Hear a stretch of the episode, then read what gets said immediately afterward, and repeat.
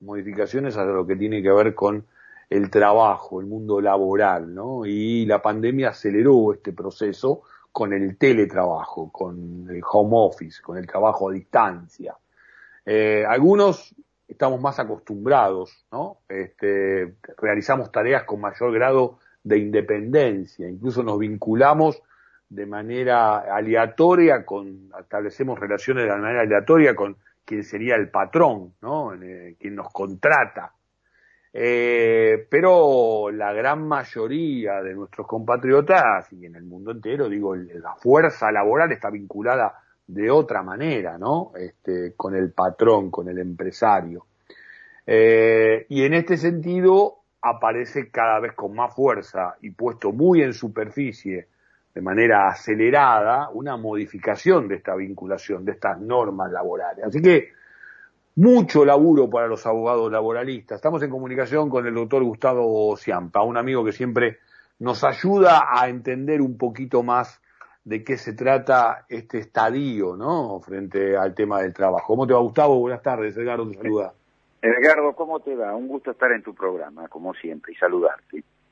Gracias, gracias, Gustavo. Siempre es un gusto este, también invitarte porque aprendemos mucho con tus aportes.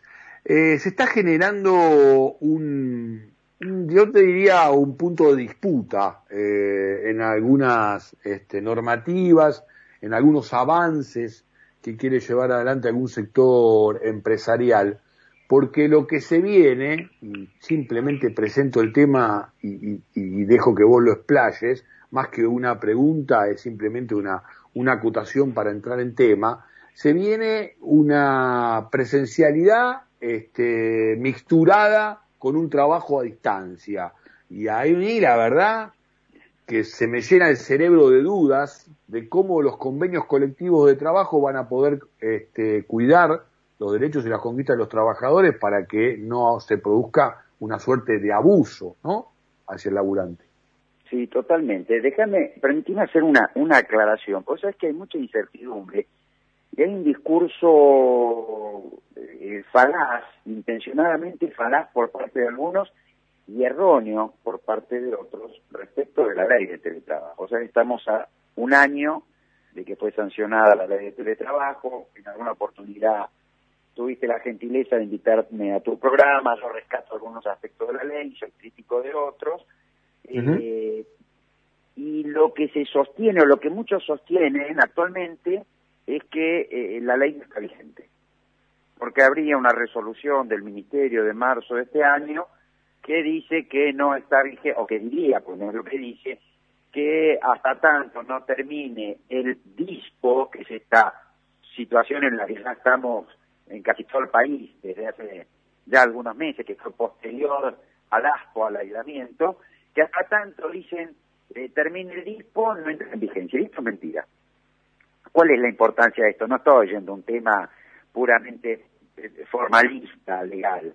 Lo que estoy diciendo es que quienes dicen que la ley no está vigente, lo dicen para no cumplir o para no respetar los derechos que a los trabajadores y trabajadoras que hacen el trabajo les, les, les dio esta ley. Entonces, seguir acomodándose en no hay legislación vigente, entonces, por ejemplo, no estoy obligado a pagarte los gastos. No, estoy, obligado, a... darte herramientas del trabajo. Eso es mentira. Lo que dice esa resolución del Ministerio, porque hay una resolución, existe una resolución, es del 18 de marzo, la resolución 142 del 2021, es lo siguiente, a ver, por ley, para que a quienes trabajan o venían trabajando de manera presencial, les, los sometan a un sistema de teletrabajo, que vayan a trabajar desde su casa, esta modificación tiene que ser voluntaria. El trabajador la tiene que aceptar voluntariamente y esta voluntad tiene que estar por escrito formulada. ¿Mm? Perdóname, entonces esto mismo, eh, digamos, se aplicaría a esta nueva intención de que sea un mix entre presencial y a distancia. También el trabajador tiene que estar eh, de acuerdo explícitamente para aceptar esta, esta alternativa. Tiene que estar de acuerdo explícitamente. Mira, yo vi en alguna nota de alguna de estas consultoras de personal multinacionales que hacen encuestas y análisis en, en, empresas también multinacionales que dicen Bueno, las empresas eh, cuando quieren pueden obligar a los trabajadores a volver a la oficina. No, no, esto eh, digo un no así tajante para que le quede claro a todo, a toda la audiencia. No tienen ese derecho. Si esa intención de la empresa, de quien está haciendo teletrabajo, eh, hacerlo venir de vuelta a la oficina, le causa algún perjuicio al trabajador, el trabajador puede decir que no y tiene derecho a decir que no. Y la empresa no lo puede obligar a volver a la oficina. Así como es voluntario para el trabajador ir a un sistema de teletrabajo cuando está en un sistema presencial, para volver después a la oficina, si esto es una intención de la empresa, tiene que concurrir la voluntad del trabajador. La empresa no lo puede obligar. Esto está, ahora, eh, ahora lo que el, el, el la ley, de la resolución, la ley y el número de resolución. No, eh, a ver, la resolución, lo que dice esta resolución, que es la número 142 del 2021, lo que dice es que el hecho de que los trabajadores y trabajadoras estén haciendo teletrabajo con motivo de la pandemia y por las medidas del distanciamiento, no implica la aceptación para continuar haciendo teletrabajo que exige la ley. Esto es, cuando termine el distanciamiento, trabajador que no quiera hacer teletrabajo tiene derecho a decirle a la empresa, señor, vuelvo a trabajar en la oficina, pero no quiero trabajar en mi casa. Ahora tengo una pregunta, Gustavo. A ver, eh, ¿cuántos derechos por ejemplo, de la cuestión intineri, eh, del traslado del trabajador a la empresa y de la empresa a su, casa, de su casa a la empresa, eh, ¿cuántos derechos en lo que tiene que ver con los accidentes que se producen de, laburo están en juego eh, y en las condiciones de empleo, están en juego en esta cuestión más, más mezclada y más amplia, ¿no? Y más laxa en lo que hace al vínculo de relación de dependencia? Mira, la necesidad de una ley de teletrabajo, que yo reconozco que existía una necesidad, y para mí sigue existiendo.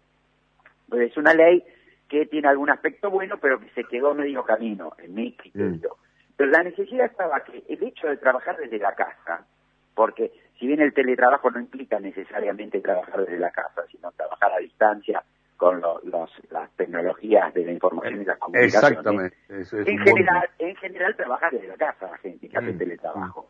El hecho de trabajar desde la casa genera algunas necesidades que no están satisfechas en la legislación que estaba vigente. Y era necesario darle cobertura y darle respuesta a esas nuevas necesidades, generando, creando los nuevos derechos en una nueva ley. Por ejemplo, el tema de las herramientas de trabajo.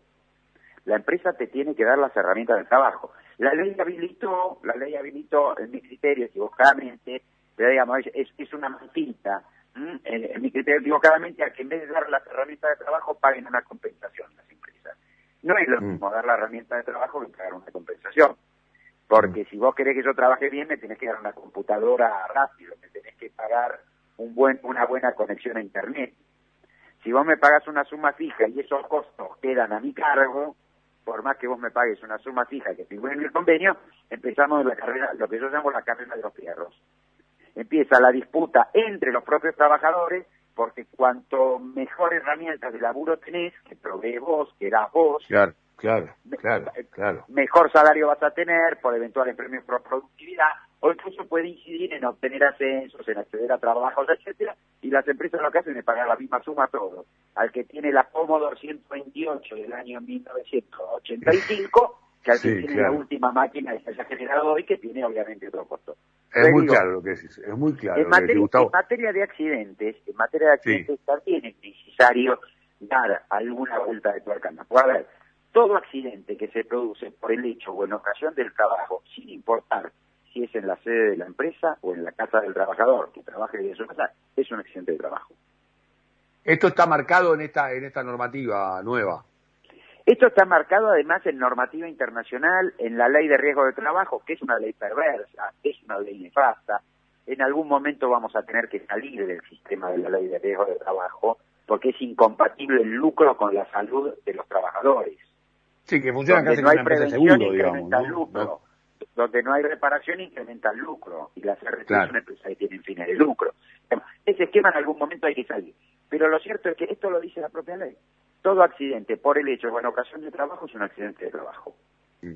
Ah, después hay que ver puede haber dificultades de prueba, ¿eh, Edgardo, de eso lo reconozco. claro. Este, también hay, una situación ahí de, comprobar, bueno, más, más laburo para ustedes también al respecto y también en lo que hace al, asesoramiento. Ahora, yo también pensaba, y yo sé que vos trabajás con, con, muchos, eh, con muchas actividades que, que tienen que ver con los servicios, eh, que también puede haber una suerte de compulsa donde, bueno, si el trabajador no acepta unas determinadas condiciones de laburo, este, donde estarían más, digamos, las posibilidades para, para trabajar a distancia, por eso estoy pensando en algunos rubros de servicios, eh, bueno, eh, se los invita a este, salirse, de, o sea, quedarse sin laburo, y en todo caso después la empresa tiene la posibilidad de contratar, ¿no? Pero con este, este tipo de, alternativa, este tipo de relación de dependencia.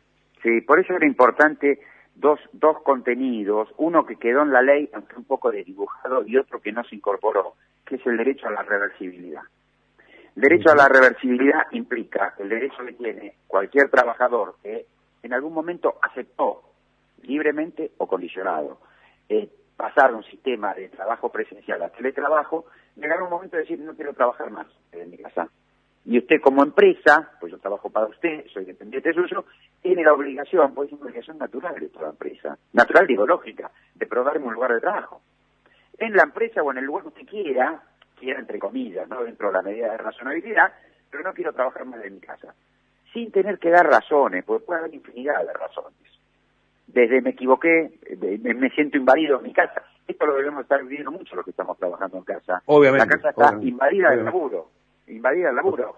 O porque cambió mi composición familiar, o cambió mi, mi no sé, mi composición económica, mi situación económica y no tengo más espacio, o no quiero. Entonces, en la ley para el que pasó de trabajo presencial a teletrabajo fue medio del empujado, pues le da alguna alternativa al empleador de negarse a, darle ocupación nuevamente en la empresa. Pero no fue reconocido este derecho, y ahí creo que hay un error de la ley agravado por la reglamentación que, que después se hizo a través del decreto reglamentario, en no reconocerle este mismo derecho a quien es contratado para trabajar bajo el sistema de teletrabajo. Porque ese trabajador, ese trabajador está en la misma situación. Nadie que está desocupado está en condiciones de decir yo no voy a aceptar trabajar de mi casa. Por eso las leyes son irrenunciables. las leyes laborales son irrenunciables por el estado de necesidad que lleva claro, a renunciar a los derechos que establece la ley si no estableciera la irrenunciabilidad. Entonces, esta misma situación que hace de eh, que un trabajador o una trabajadora diga, mire, mi casa no es más una extensión de la empresa. Precisamente por mi casa. Y, esto es lo que hay que tutelar. La casa de los trabajadores es la casa de los trabajadores. Como primera, segunda, tercera y cuarta eh, medida. Y, esto, y en esto se quedó corta la ley. Entonces, en esto creo que hay que dar una nueva vuelta de tuerca sin perjuicio de lo que puedan faltar los convenios colectivos de trabajo. Una última consulta. Eh, y porque casi nos quedamos sin tiempo, vamos a, vamos a seguirla, porque justamente te, la voy a dejar picando con esta última inquietud. A mí me parece que el tema no está instalado como corresponde y un pequeño tironcito de oreja, si querés, a los dirigentes gremiales, dirigentes sindicales, ¿no? En este, en este sentido. La pregunta es, ¿vos ves que se viene un tiempo de mayor acuerdo, ¿sí? En lo que refiere a este nuevo escenario o mucho más conflicto? Eh, mira, eh, sé de algunos sindicatos, principalmente de servicios, te puedo mencionar la bancaria, te puedo mencionar seguro que están trabajando en el tema de teletrabajo e instalándolo en la mesa de la negociación política. Sí, bueno, me nombraste, nosotros nos entrevistamos tanto con Sola como con Palazzo y lo hablamos mucho este tema. Lo que digo es que la ley no puede eh, esperar eso. La ley tendría que haber dado todos los contenidos en la misma ley todos los contenidos en la misma ley. Y que los convenios colectivos después mejoraran los contenidos de los derechos que estableciera la ley. Quizás el déficit de la ley de teletrabajo, eh, eh, eh muy probablemente en aras de, lograr consensos y acuerdos amplios, es que declama algunos derechos pero no les da contenido. Y lo, lo, lo remite a lo que establezcan los convenios colectivos de trabajo. Y también la función de los convenios colectivos de trabajo. La función de los convenios colectivos de trabajo es mejorar los derechos que prevé la ley o generar nuevos derechos. Porque si no llevas, mira que eh, mencioné dos sindicatos grandes y con poder de negociación, eh, pero ¿qué queda para los sindicatos chicos? Sindicatos chicos, estoy hablando de sindicatos con poco poder de conflicto, ¿no? eh, y por ende poco poder de negociación, o para los trabajadores fuera de convenio. Y, y, queda, queda contratarte a vos. Yo te, digo la verdad, decir que yo este, laburo, yo laburo, eh, digamos, no tengo relación de, de, dependencia este, desde hace muchos años. Tuve, tuve un problema con la, con la autoridad que me marcaron incluso y que me llevó al diván de terapia, pero si no, te contrataría obviamente ante cualquier conflicto laboral que, que tuviera. Gustavo, te mandamos un abrazo grande y como siempre muchas gracias. ¿eh? Edgardo, un gusto como siempre. Un abrazo grande. Saludos a la audiencia. Chao, chao. Doctor Gustavo Ciampa, abogado laboralista, este, un compañero, ¿no? En lo que tiene que ver con justamente acompañarnos eh, en estos momentos tan complejos ¿eh? de la fuerza laboral y del mundo del trabajo.